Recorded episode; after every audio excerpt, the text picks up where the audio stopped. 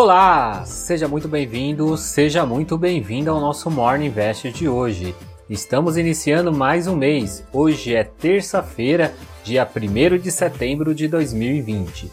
Eu sou o Sidney Lima, especialista em investimentos, e venho apresentar os destaques para você começar o dia já bem informado. Para fechar o mês, o Ibovespa afunda e tem uma queda acumulada em agosto de 3,44%. O mês de agosto foi muito cheio de volatilidade ocasionada principalmente pelo cenário político, principalmente após a desbandada de algumas pessoas da área econômica, além da questão fiscal. E o último dia do mês a bolsa fechou abaixo dos 100 mil pontos novamente, registrando uma queda de 2,72% e fechou aos 99.369 pontos. A queda foi mais forte no final do dia, no momento em que o governo apresentou o projeto de lei orçamentária de 2021. Na proposta, o governo espera um crescimento de 3,2% na economia, após a retração de 4,7% neste ano.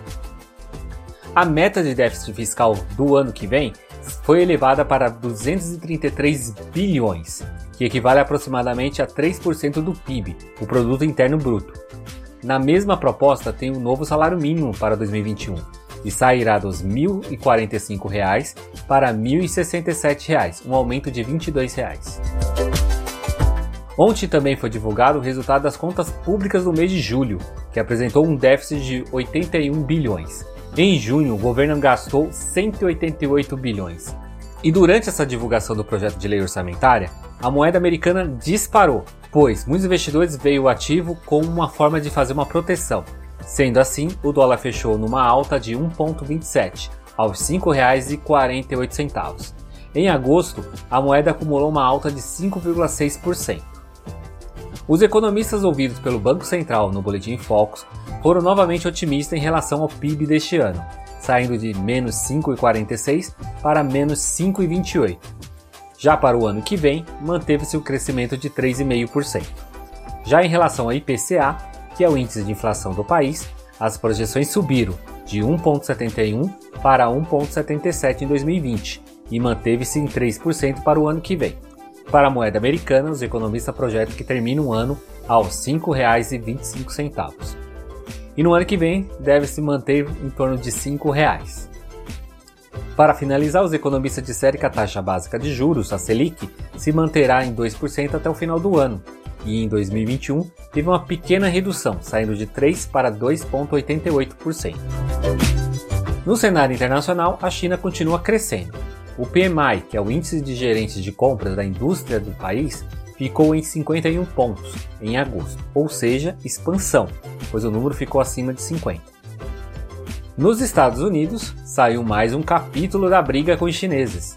O governo americano diz que irá boicotar outros aplicativos chineses, além do WeChat e do TikTok. A informação foi dada por Peter Navarro, que é assessor da Casa Branca em entrevista à Fox Business.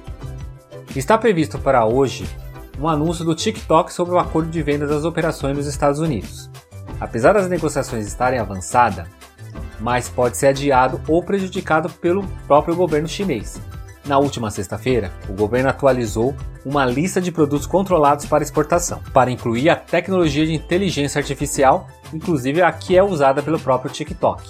Com isso, o governo irá precisar dar uma licença à ByteDance antes de vender o TikTok para uma empresa americana.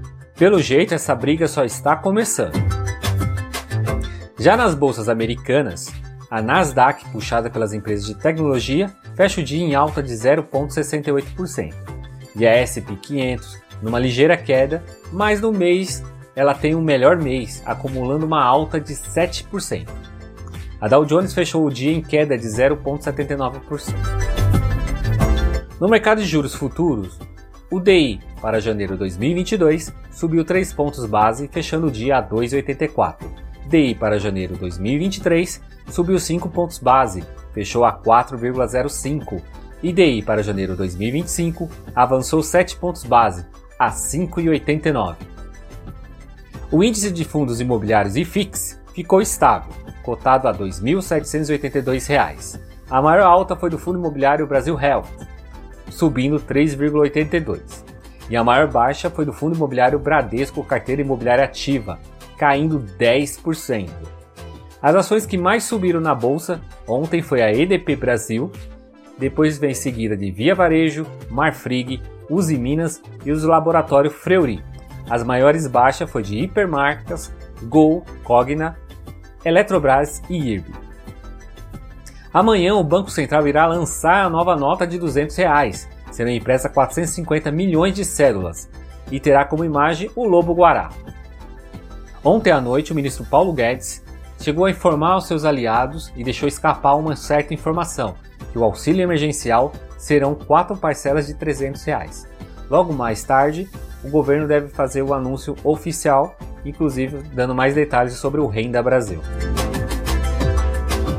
Na agenda de hoje temos, além do pronunciamento do governo para falar sobre o Renda Brasil e também sobre o auxílio emergencial, temos a divulgação da nossa balança comercial, inclusive do PIB.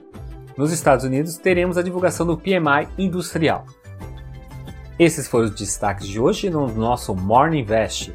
Esse conteúdo está disponível nos principais agregadores de podcast, como Deezer, Apple, Google e Spotify. Então já aproveita e compartilhe esse conteúdo para mais pessoas. Tenha uma excelente terça-feira e eu te encontro amanhã, aqui nesse mesmo canal. Então, até lá!